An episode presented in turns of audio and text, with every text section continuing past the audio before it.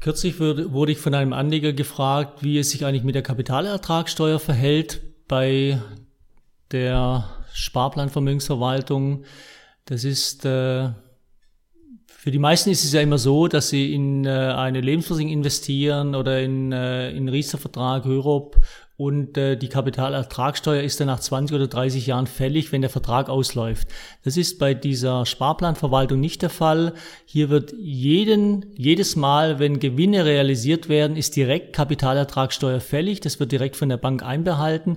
Das heißt, das, was man auf dem Konto sieht, sind genau die Erträge, die man bereits schon nach Steuer ausbezahlt bekommt, wenn man über die Gelder verfügen will.